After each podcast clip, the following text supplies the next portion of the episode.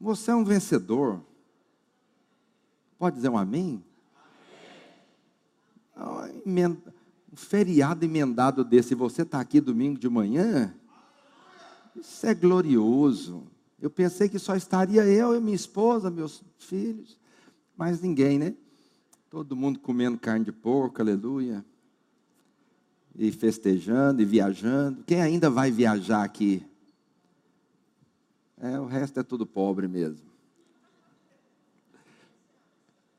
Quem não viaja fica aí, né? Ouviu o pastor Mauro. Aleluia. Irmãos, só relembrando que nós faremos a semana da virada com apenas três dias.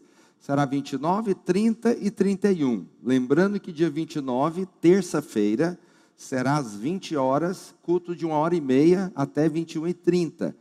No dia, na quarta-feira, também às 20 horas até 21 e 30. E na quinta-feira, que é o dia 31, nós vamos fazer o culto da virada, começa às 22 horas e termina meia-noite 10, meia-noite 15. Você, vou te dar uma dica: você deixa a leitoa assando em casa e vem para o culto. Quando você voltar e entrar na sua casa, você vai ver um ambiente espiritual, um cheiro agradável.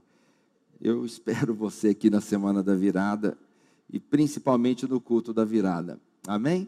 Lembrando também que as ofertas das primícias, nós estamos direcionando para a construção do prédio da Videira Sul.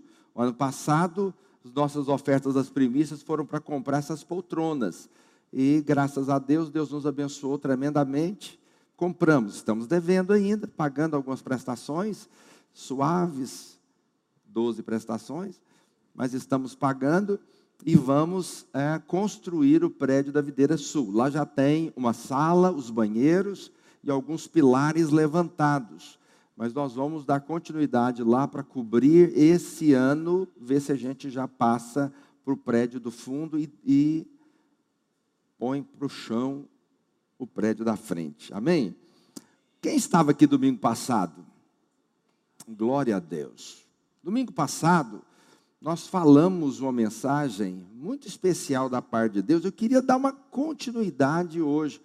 Eu não sei se você recorda, eu falei que, que Jesus impeliu os discípulos a entrar no barco, e o barco seria a igreja, e a igreja está no mar, e o mar representa o mundo. Jesus subiu para orar sozinho no monte, ou seja, hoje Jesus está na presença de Deus, e nós estamos aqui mas um dia ele voltará e vai andar sobre as águas e vai encontrar conosco e nós estaremos para sempre com ele. Você pode dizer glória a Deus por isso? Essa é a mensagem do Evangelho. Mas hoje eu gostaria de dar uma continuidade também mais ou menos na mesma configuração. A Bíblia existe uns salmos, os 150 salmos, do livro de Salmos da coletânea, que tem 150 capítulos. É, quem já leu o Salmo sabe disso. E ele começa a ler, ele desanima quando chega no Salmo 119, que é um salmo monstruoso de grande, mas são, são 150 salmos. Do Salmo 120 ao 134, que são 15 salmos, esses salmos são chamados de salmo de degraus, ou cântico de degraus. Por quê? Porque esses salmos, eles são de três em três, uma escada. Uma escada. Eu vou te dar um exemplo aqui, não vou falar todos. Coloca para mim o Salmo 120, verso 1. São escadas. Como que funciona uma escada? Você vai subindo os degraus. Então, você vai ver que no Salmo 120, verso 1, quando eles projetarem para mim, aleluia, glória a Deus.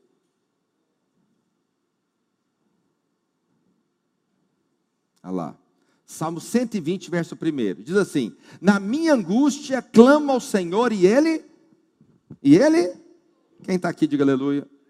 Na minha angústia eu clamo ao Senhor. Ele está dizendo: Eu não clamo o homem, eu não clamo o gerente do banco. Na minha angústia eu clamo ao Senhor. Ele busca ao Senhor. Aí o Salmo 121, verso 1, é o segundo degrau. Diz assim: Elevo os meus olhos para onde?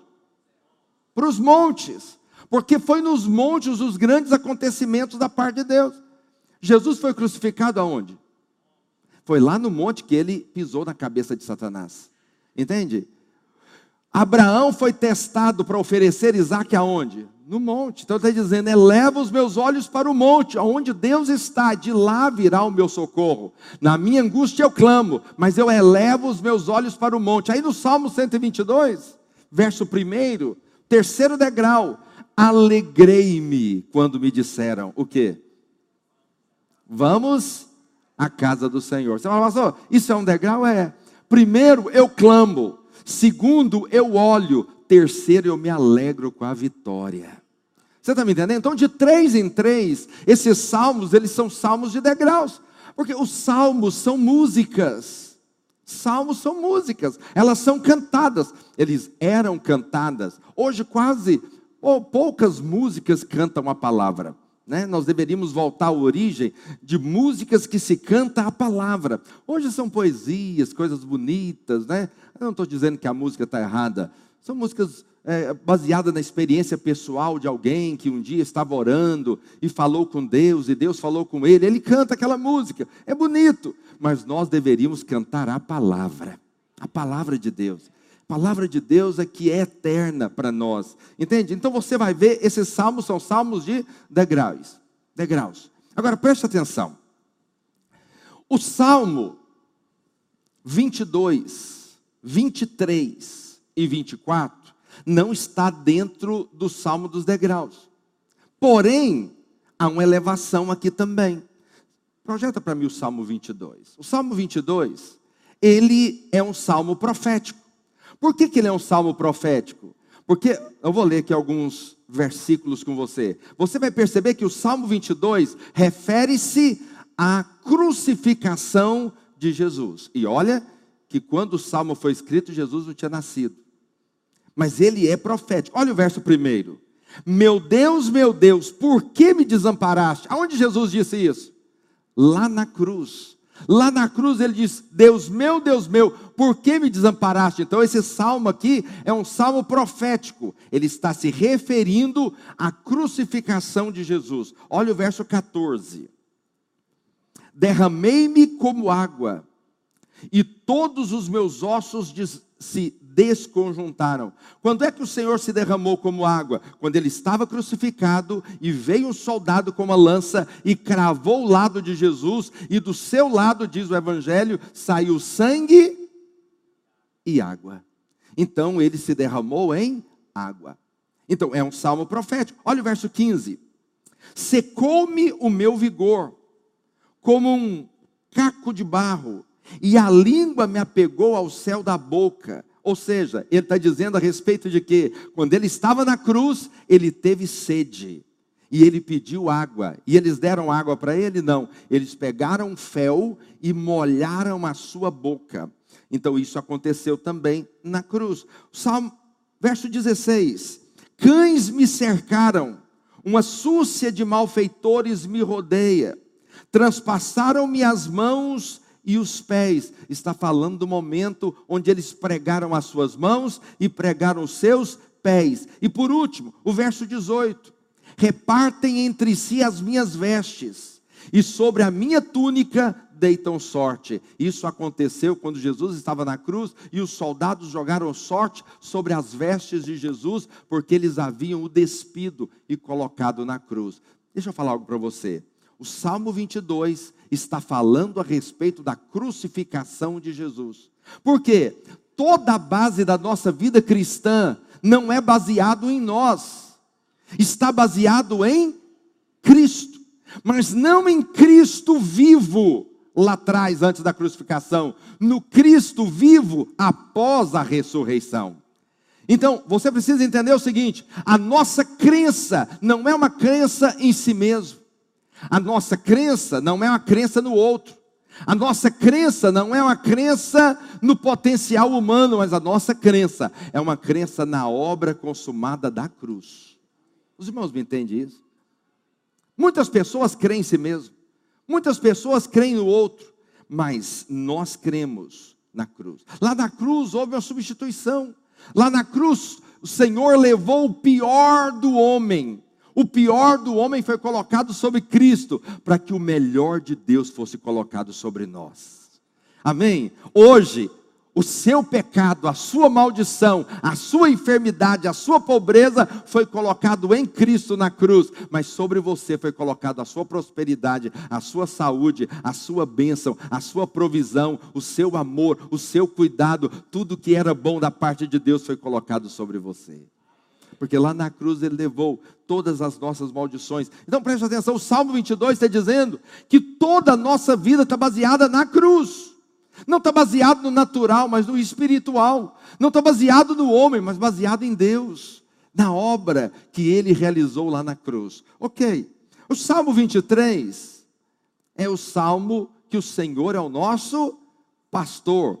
Muitos sabem de cor. Se eu perguntar o Salmo 23, o verso primeiro do Salmo 23, quer ver? Um, dois e. Só quem está vivo agora Eu não vou pedir mais, que você não vai saber. Mas o primeiro eu sei que você sabe. o Senhor é meu pastor e nada vai me faltar. Tá bom, aí o Salmo 24, eu vou voltar no Salmo 23. Aí o Salmo 24, o Salmo 22 é a crucificação. O Salmo 23 é o Senhor, o nosso pastor, que cuida de nós. E o Salmo 24? O que é o Salmo 24? Projeta para mim. 24, verso 1. Diz assim: Ao Senhor pertence a terra e tudo o que nela se contém, o mundo e os que nele habitam. Hoje a terra é de quem? Hoje a terra é de quem?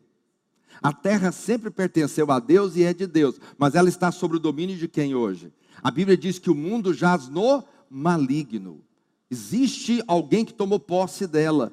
Mas o dia que Jesus voltar, ele vai pisar e tomar posse daquilo que é seu, da terra que o Pai criou.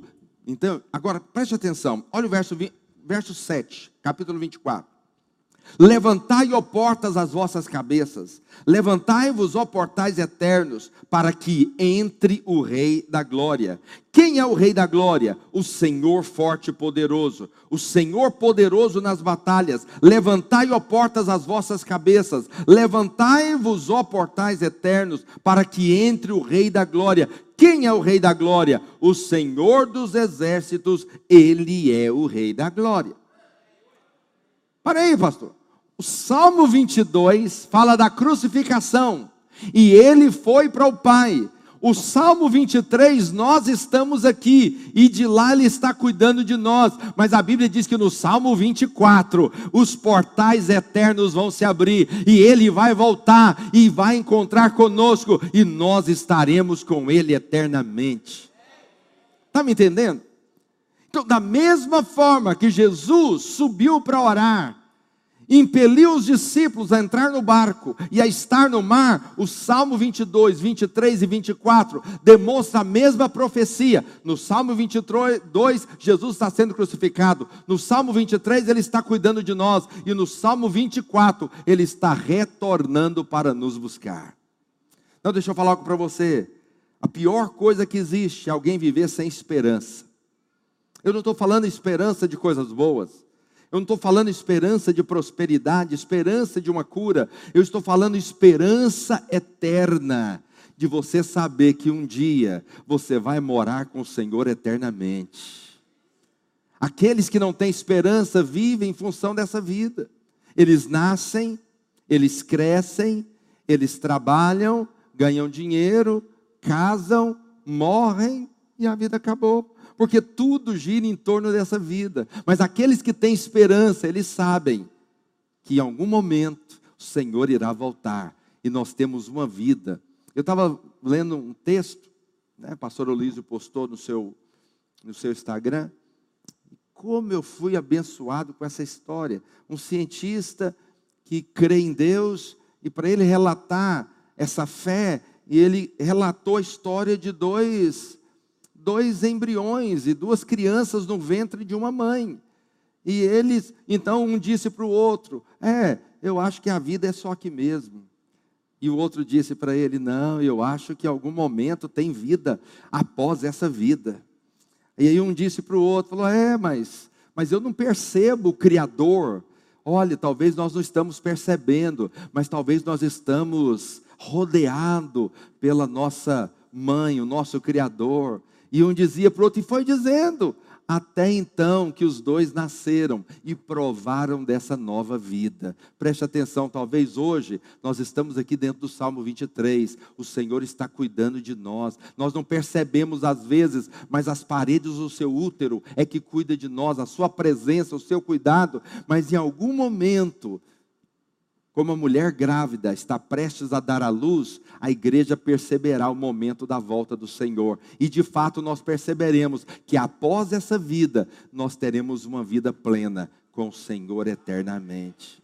Entende? Essa é a nossa esperança. Maldito o homem que vive em função apenas dessa vida. Amém? Mas, pastor, essa é a mensagem? Não. O que eu queria falar para você é esse período intermediário a Bíblia diz então que no Salmo 22, Jesus está sendo crucificado. No Salmo 23, ele está cuidando de nós. No Salmo 24 é o seu retorno. Mas hoje nós estamos onde? Nós estamos no retorno? Sim ou não? Estamos no retorno? Não.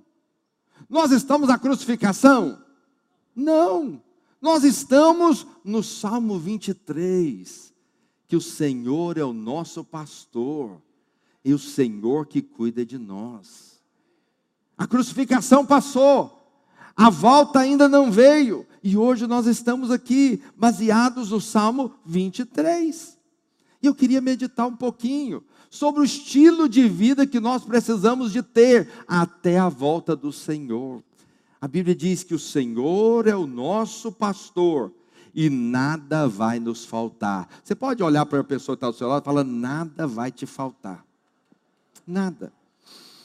Nada irá te faltar. Enquanto nós estamos aqui, enquanto ele subiu, ele está cuidando de nós. Ele diz: Não vos deixarei órfãos, estarei convosco todos os dias até a consumação do século. E o Senhor é o nosso pastor que cuida de nós. Então nada vai nos faltar. Qual que é a nossa fé? Que nós teremos todo o suprimento da parte de Deus. Todo o suprimento. Eu quero dizer que tudo que você precisa, você já tem. Já tem uma alegria plena dentro de você. Você pode se alegrar em Deus. Você pode, ah, pastor, mas eu estou doente. Sim, você está doente, mas a enfermidade já foi levada na cruz. Então creia na cura sobre a sua vida, porque tem provisão de cura. Ah, pastor, mas eu tenho trabalhado e não tenho prosperado, mas eu quero dizer que ele levou, ele se tornou pobre para que nós fôssemos ricos e fôssemos prósperos. Então tem provisão de prosperidade para você tem provisão de todas as formas para você, por quê? Porque nós somos ovelhas de um bom pastor que cuida das suas ovelhas. Aí você fala, pastor, mas você fala dessa forma, parece que não bate com as situações que eu vivo. Porque tem doença, tem enfermidade, tem crises na família. É verdade. Eu vou te falar. Quando a Bíblia diz que o Senhor é nosso pastor e nada vai nos faltar, quer dizer que não, não vai nos faltar alegria, não vai nos faltar prosperidade, não vai nos faltar uma família abençoada, não vai nos faltar filhos, não vai nos faltar nada, mas também não vai nos faltar tribulações. Também não vai nos faltar guerras, também não vai nos faltar inimigos. Aí você fala, pastor, mas agora lascou, porque o Senhor está dizendo que Deus vai prosperar, Deus vai abençoar, vai dar alegria. Agora tem guerra, tem, tem tribulação? Sim, tem. O Senhor nunca disse que a vida cristã seria uma vida sem luta. Pelo contrário, Ele disse que nós teríamos vitória no meio da luta. O Senhor nunca disse que você passaria uma vida sem enfermidade. Você pode até ter, mas o Senhor prometeu que a enfermidade foi levada na cruz e você pode declarar que você é curado em nome de Jesus. Pastor, mas eu não estou vivendo bem no meu casamento. Sim, pode ser que a tribulação entrou no seu casamento. É verdade, mas preste atenção. O Senhor já edificou a sua casa. E você pode provar então de um casamento abençoado, de uma família abençoada. O que você precisa então? É crer nisso, é desfrutar disso. Entende? Porque Ele já conquistou isso no Salmo 22. E agora Ele está cuidando de nós no Salmo 23. Havia um termo no meio da guerra que eles perguntavam: como vai a guerra? E aí uns respondiam: a guerra vai em paz. Então você tem que ter paz no meio da guerra. Pastor Wallace estava falando que às vezes nós precisamos ter alegria antes do fruto vir. Entende? Tem gente que só vive alegre se aquilo concretizar. Mas às vezes o tempo de espera é maior do que o tempo de concretização. E às vezes você vive um tempo inteiro, muito tempo da sua vida angustiado, triste, abatido, esperando um momento de alegria. E eu vou te falar as coisas que nós queremos. Quando você conquista, elas, a alegria passa rápido. Eu lembro que eu tinha o sonho de ter um carro zero. Comprei, comprei. Que alegria o carro zero. Até o dia que o carnê chegou na porta da minha casa. 60 prestações. Fiquei tão abatido quando o carnê chegou. Entende o que eu estou dizendo? O meu sonho é ter uma casa, quero comprar, comprei a casa. Depois eu fiquei, percebi que a minha vida numa casa própria era a mesma numa casa alugada. Entende o que eu estou dizendo? Então, deixa eu te dizer, essas coisas não mudam tanto você assim. Você pode ser alegre, independente da situação que você está vivendo, porque o seu pastor está com você e nada vai te faltar. Paulo disse o seguinte, 2 Coríntios capítulo 4, verso 8. Não vai faltar tribulações e lutas na sua vida, mas você tem que estar debaixo dessa mesma palavra de Paulo. Em tudo somos atribulados então, não vai faltar tribulação, porém você não vai ficar o quê? Angustiado. Em tudo somos atribulados, porém não angustiados, perplexos, porém não desanimados, perseguidos, porém não desamparados, abatidos, porém não destruídos. Vocês não estão me entendendo? Quer dizer, vai ter tribulação, vai ter perplexidade, vai ter perseguição, vai ter abatimento, mas nós não seremos angustiados, não seremos desanimados, não seremos desamparados e não seremos destruídos. Entende isso? Não, é inevitável que situações ruins aconteçam. Ninguém está livre delas. Ninguém está livre de situações ruins. Mas a questão é, mesmo no meio de situações ruins, existe um bom pastor que cuida de nós. Pode dizer um glória a Deus? Que coisa maravilhosa. Salmo 23, verso 2. Verso 1 diz: O Senhor é o nosso pastor e nada vai nos faltar. O Salmo 23, verso 2. Ele me faz repousar em pastos verdejantes. Verdejantes. Bom, se você é ovelha e o Senhor é o pastor, vou te fazer uma pergunta aqui, preste muita atenção. Ovelhas têm medo de quê? Ovelhas têm medo de quê? De quê? Lobo. O lobo que come a ovelha. Entende? Então, ovelhas têm medo do lobo. Tá bom. Quando é que a ovelha descansa tranquila nos pastos verdejantes? Quando? Uma ovelha descansa tranquila em pastos verdejantes quando o seu pastor está perto. Os irmãos estão me entendendo?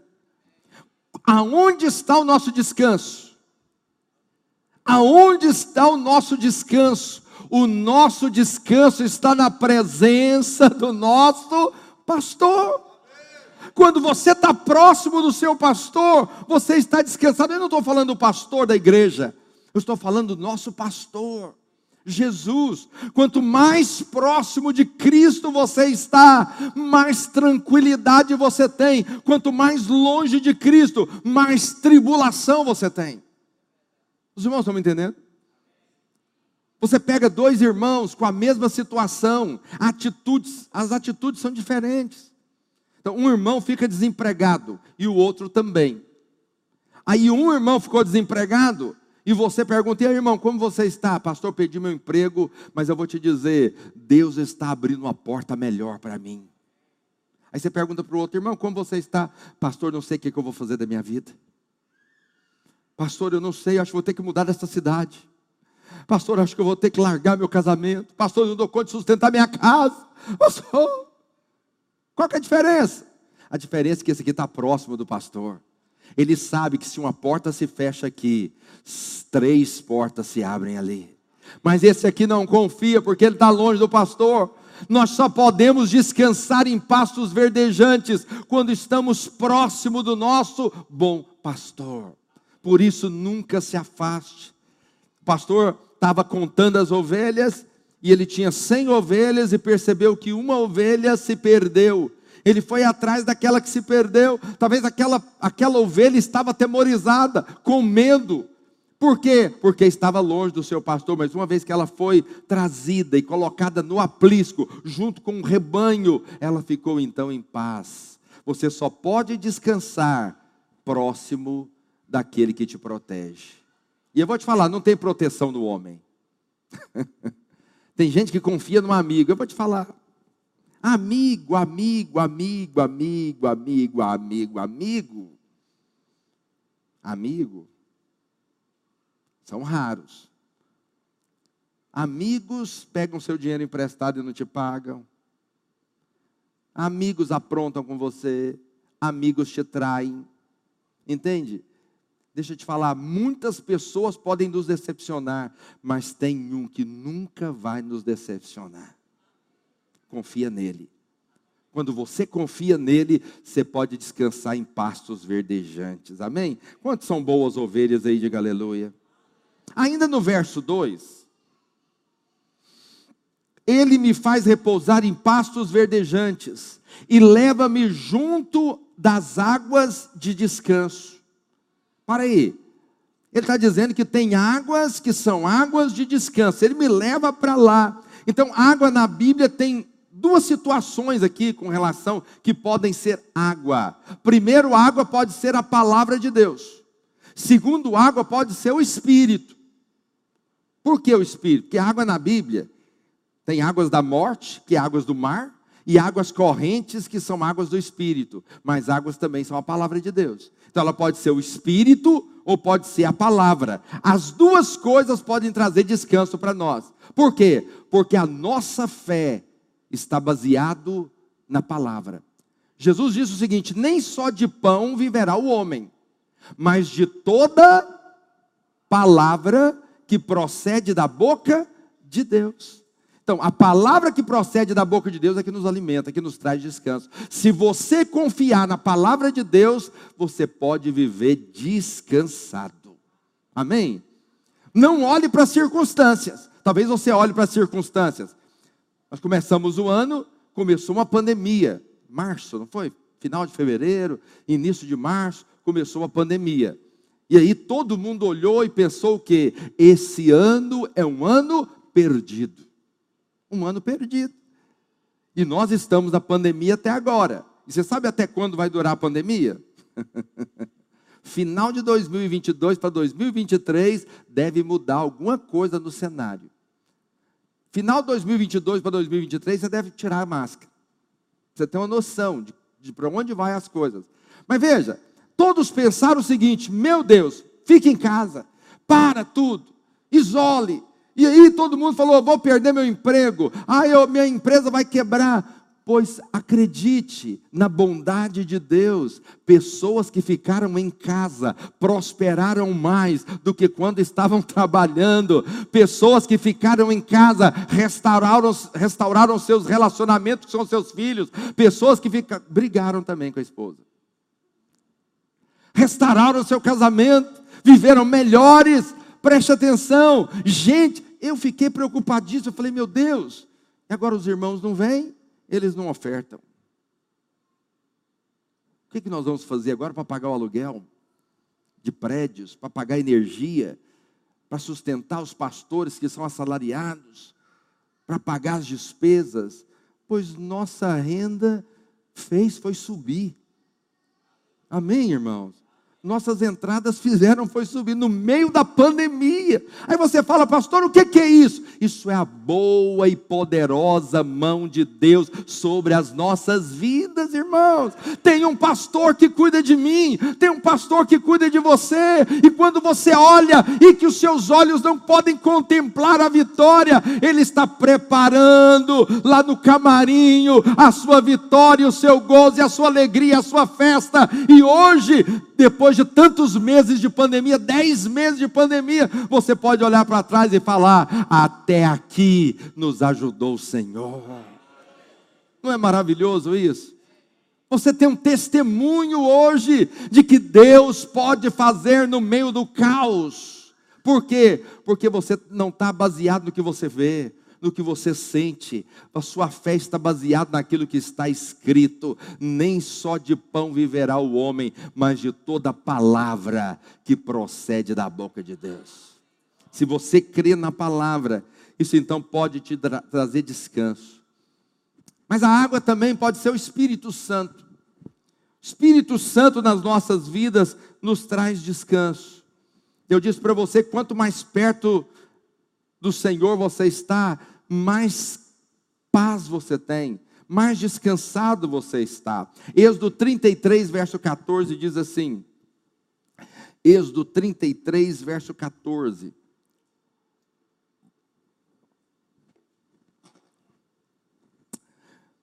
Respondeu-lhe: A minha presença irá contigo, e eu lhe darei o quê? Descanso. O Senhor está falando para Moisés. Moisés falou: Senhor, não me faça subir esse lugar sozinho. Eu não posso ir sozinho, mas se o Senhor for comigo, então eu estou bem acompanhado. E o Senhor falou o que para ele? Você, a minha presença vai com você. E porque a minha presença está com você, eu vou te dar o que? Descanso. Quando é que você está descansado? Quando você crê na palavra. Quando é que você está descansado? Quando você está na presença do seu pastor. Quando você está com a presença do seu pastor, então você pode confiar plenamente que o Senhor não vai te deixar na chapada, não vai te deixar sozinho. O Senhor sempre estará com você. Sempre, sempre. Quando os homens falarem, perguntarem, né? Como é que está Maria? A Maria está no hospital, mas aí como é que ela está? Eita, só Deus. Você fala, então está nas mãos certas. Quem está nas mãos de Deus está nas mãos certas. Quando todos olharem e não acreditarem, você lembre de algo: existe uma palavra empenhada sobre você. Creia na palavra e você vai ver o milagre da parte de Deus na sua vida. Amém, irmãos? Verso 4: Ainda que eu ande pelo vale da sombra da morte, não temerei mal nenhum. Por quê? Porque tu estás comigo o teu bordão e o teu cajado me consolam. Deixa eu falar algo para você. Deus nunca vai preparar para você caminhos do vale da sombra da morte. Está me entendendo? Salmo 139 diz o seguinte: que Deus escreveu todos os nossos dias e determinou cada um deles antes que cada um deles existissem. Mas a Bíblia diz que Deus é bom, então Deus nunca escreve caminhos de morte. Deus nunca escreve caminhos de enfermidade. Deus nunca escreve caminhos de derrota, de fracasso. Deus só escreve caminhos de vitória e de bênção. Aí você pergunta, por que então que acontecem coisas ruins? É porque você não prestou atenção no Salmo 23, verso 4. Vou ler de novo. Preste muita atenção, olha lá no início do texto. Ainda que Deus me leve para o vale da sombra da morte. É isso que está escrito lá? Não. A Bíblia diz o que? Ainda que eu, ainda que você saia daquilo que Deus escreveu para você e ande pelos caminhos do vale da sombra da morte, mesmo que você tome decisões erradas, mesmo que você ande por caminhos errados, mesmo que você mude para o lugar errado, mesmo que você faça coisas erradas, mesmo assim, o Deus que te ama estará com você naquele lugar e te trará de volta aquilo que ele escreveu para a sua vida. Você podia dar uma salva de palmas. Porque você é mestre. você é mestre de andar pelos caminhos errados. Nós somos mestres de andar pelo caminho do, do, vale da sombra da morte, mas Deus é mais mestre ainda, Ele é doutorado em nos tirar do caminho do vale da sombra da morte e nos trazer para a vida. Diga aleluia, entende? Isso não te traz paz, você é humano, você não é Deus. Você pode tomar caminhos errados, pode tomar decisões erradas, pode fazer escolhas erradas, isso vai acontecer, ninguém está livre delas, mas quando nós fizermos, o nosso bom pastor vai nos trazer de volta. Eu não sei se é verdade, eu sei que, que o pastor, pastor mesmo lá em Israel, o cajado dele é uma, é uma curva, né? Não é um cajado, um, um, uma madeira, um pau. Não, ele é um pau, mas é um pau que tem uma curva. Eles falam, não sei se é verdade, que aquela curva é para quando as, as ovelhas estão desviando, ele vai lá e puxa ela de volta. Entende? Às vezes, Deus de vez em quando tem que jogar o cajado e trazer você de volta para o caminho que você precisa estar. Entende? Mas o que nós precisamos ter no nosso coração é essa paz de saber que nós podemos errar e mesmo errando, o nosso bom pastor sempre vai cuidar de nós e vai trazer a gente para o caminho correto. Verso 25, 23, verso 5. Estou encerrando. Preparas-me uma mesa na presença dos meus adversários Preparas-me uma mesa na presença dos meus adversários. Essa mesa aqui tem dois significados. Os dois são importantes. Primeiro, mesa é lugar de comunhão e reconciliação. Mesa é lugar de quê? Comunhão e reconciliação. Então, quando o salmista está dizendo, prepara uma mesa na presença dos meus adversários, ele está dizendo que eu não tenho adversários que eu possa ter relacionamento com todos eles e que eu não precise ter adversários. Você fala, pastor, isso é possível? Sim, isso aconteceu com quem? Salomão. A Bíblia diz que Salomão tinha quantas mulheres? Dá até batedeira. Quantas mulheres? 300 mulheres, 700 concubinas. Quantas mulheres ele tinha? Não dá batedeira em homem um trem desse mil mulheres. O homem tinha mil mulheres. Aí você fala, pastor do céu, por que, que um homem tem mil mulheres? Para ter paz? Não, pastor, não. Como que um homem vai ter paz com mil mulheres? Com uma, tem gente que já perde a paz. Deixa eu te falar algo para você. Salomão casou com 300 mulheres e teve 700 concubinas. Quando um rei casava com quem? Com filhas de outros reis. Você sabe por que Salomão não tinha inimigos? Porque todos os que eram propensos a ser seus inimigos eram seus sogros. Não tinha. Ele teve paz. Por que, que Salomão pôde construir a casa de Deus? Porque não tinha guerra. Por que, que Davi não, não conseguiu construir? Deus falou: você não vai construir, quem vai construir é seu filho. Por que, que ele não construiu? Porque Davi estava em guerra o tempo todo. O tempo todo tinha guerra. Então o que acontece? Salomão não tem, tinha guerra, não tinha inimigos. Ele casou com as filhas de todos os reis. Então ele tinha paz no seu reinado. Ele pôde parar e construir a casa de Deus. Então, deixa eu falar para você. O que depender de você, diz Paulo, tem paz com todos os homens. Não tenha inimigos. Fala para o seu vizinho: não tenha inimigos. Senta na mesa com todos eles. Diz o ditado o seguinte: ao invés de você ter um concorrente distante, põe um concorrente na sua mesa, perto de você, anda com ele. Quem mexe com negócio aí, entende o que eu estou dizendo? Por quê? Porque é o melhor caminho. Melhor caminho é não ter inimigos. Agora, é possível? É nem sempre. Porque às vezes nós queremos ter paz, mas os nossos inimigos não querem ter paz conosco. Então, quando isso acontece, vem o segundo significado dessa mesa. O Senhor está dizendo: preparas-me uma mesa na presença dos meus inimigos. Eu vou tentar ter paz com eles. Não deu? Como que acontecia? Quando um rei vencia o outro, eles pegavam então o rei, tirava toda a roupa dele, preparava um jantar e colocava aquele rei humilhado sentado na mesa. E o rei que venceu comia o banquete e depois ele resolvia se matava aquele rei ou então se deixava ele viver, mas em condições de servo. Era assim que funcionava. Preste atenção. Que depender de você, você tem paz com todos os homens, não tem inimigos. Mas se isso não for possível, o Senhor vai humilhar os seus inimigos e vai exaltar o seu nome diante deles. O seu amém foi fraco. Parece que você não tem inimigos, né? Pois eu tenho, e muitos. Pois você deveria desejar ter paz com todos eles. Não deu? Então, Senhor, exalte o meu nome e envergonhe os meus inimigos.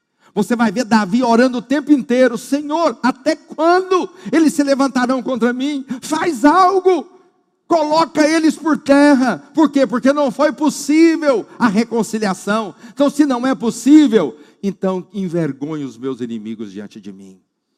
É isso que Deus vai fazer. Não é vingança, não. Deus vai envergonhar aqueles que se levantam contra você. Diga aleluia.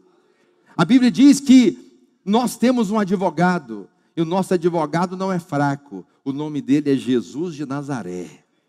É ele que vai defender as suas causas. Você não briga, deixa ele brigar por você. Salmo 23, verso 5. Preparas-me uma mesa na presença dos meus adversários e unge a cabeça com óleo. Unge a cabeça com óleo. O óleo, ele era um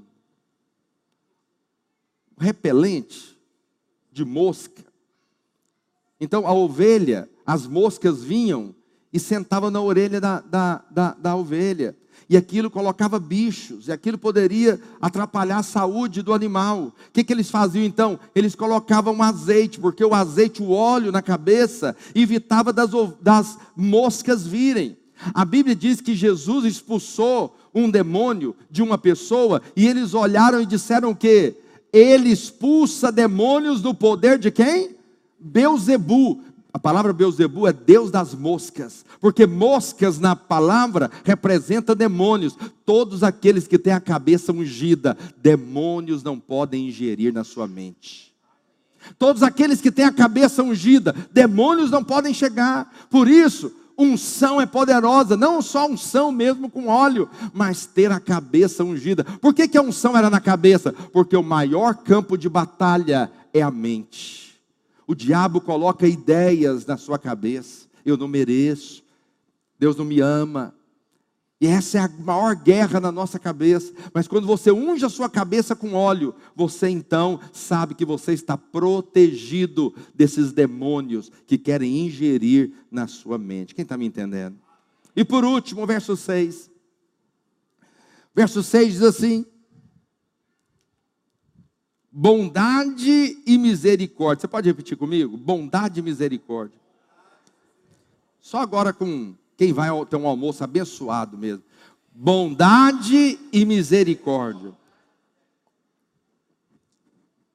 Bondade e misericórdia certamente me seguirão todos os dias da minha vida. Qual vida? Da crucificação até a volta. Esse período de vida nosso, nós teremos bondade e misericórdia nos seguindo todos os dias da nossa vida. Presta atenção no que eu vou te dizer.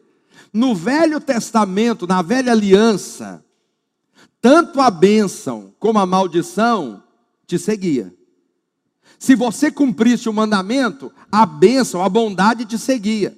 Se você não conseguisse cumprir o mandamento, a maldição te seguia, te alcançava.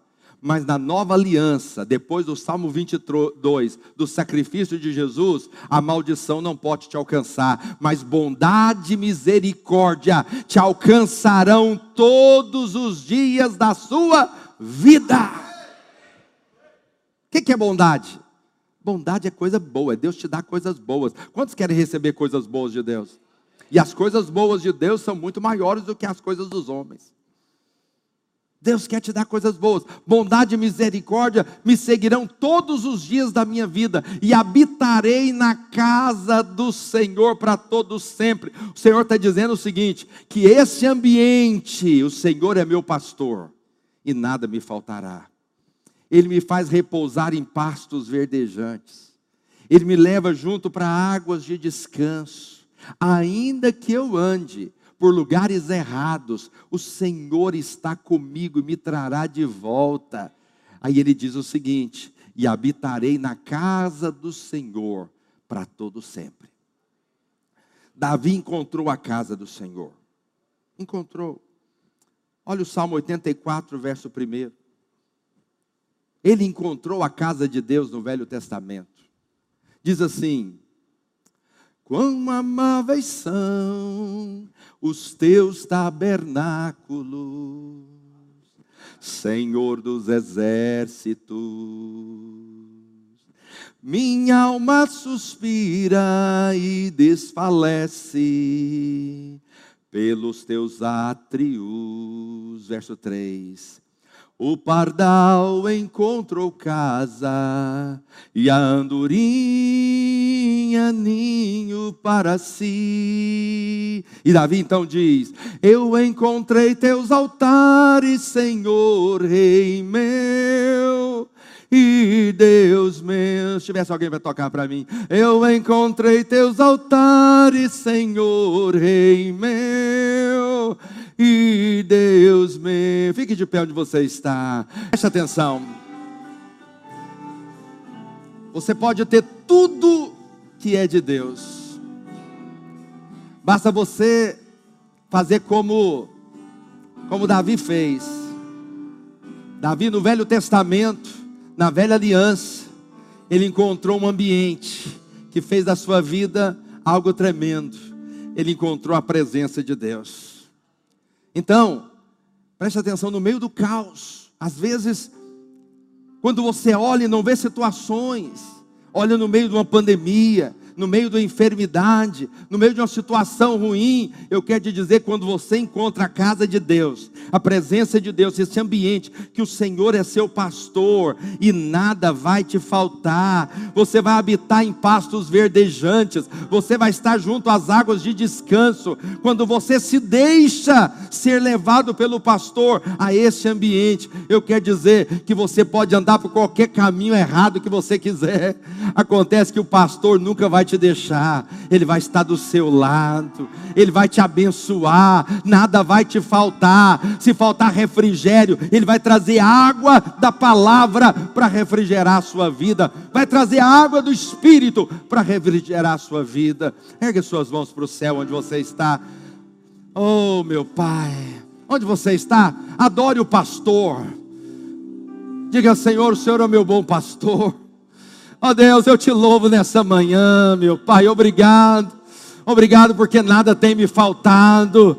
Obrigado porque eu estou firmado na palavra. Obrigado, ó Deus amado, porque, ó Deus, qualquer caminho que eu tomar, o Senhor estará comigo. Ó Deus, a tua vara e o teu cajado me consolam.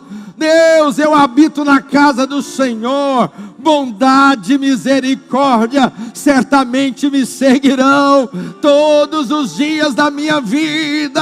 Oh, meu Pai, tua presença vai comigo, por isso eu tenho descanso. Oh, meu Pai, a paz, o amor invade o meu coração. Oh, Deus, eu posso vencer em todos os caminhos que eu tomar, porque de fato o Senhor está comigo, em nome de Jesus. Estende sua mão em direção da sua casa, você vai declarar que o bom pastor cuida da sua dispensa praga nenhuma chegará à sua casa. Pai, nós liberamos uma palavra sobre o lar do meu irmão, sobre a casa dele. Eu declaro que o Senhor é o bom pastor que cuida da sua casa, trazendo alegria e paz, trazendo, ó Deus, prosperidade nessa dispensa, livrando ele da enfermidade. Eu declaro em nome de Jesus que haja multiplicação nessa casa, de todos os lados, que tenha unção sobre a cabeça do meu irmão, para que demônio nenhum possa chegar. Eu declaro em nome de Jesus refrigério da parte do Senhor nesta casa, neste coração, em nome de Jesus. Quem crê, diga glória a Deus. Dê uma salva de palmas para o Senhor. Aleluia.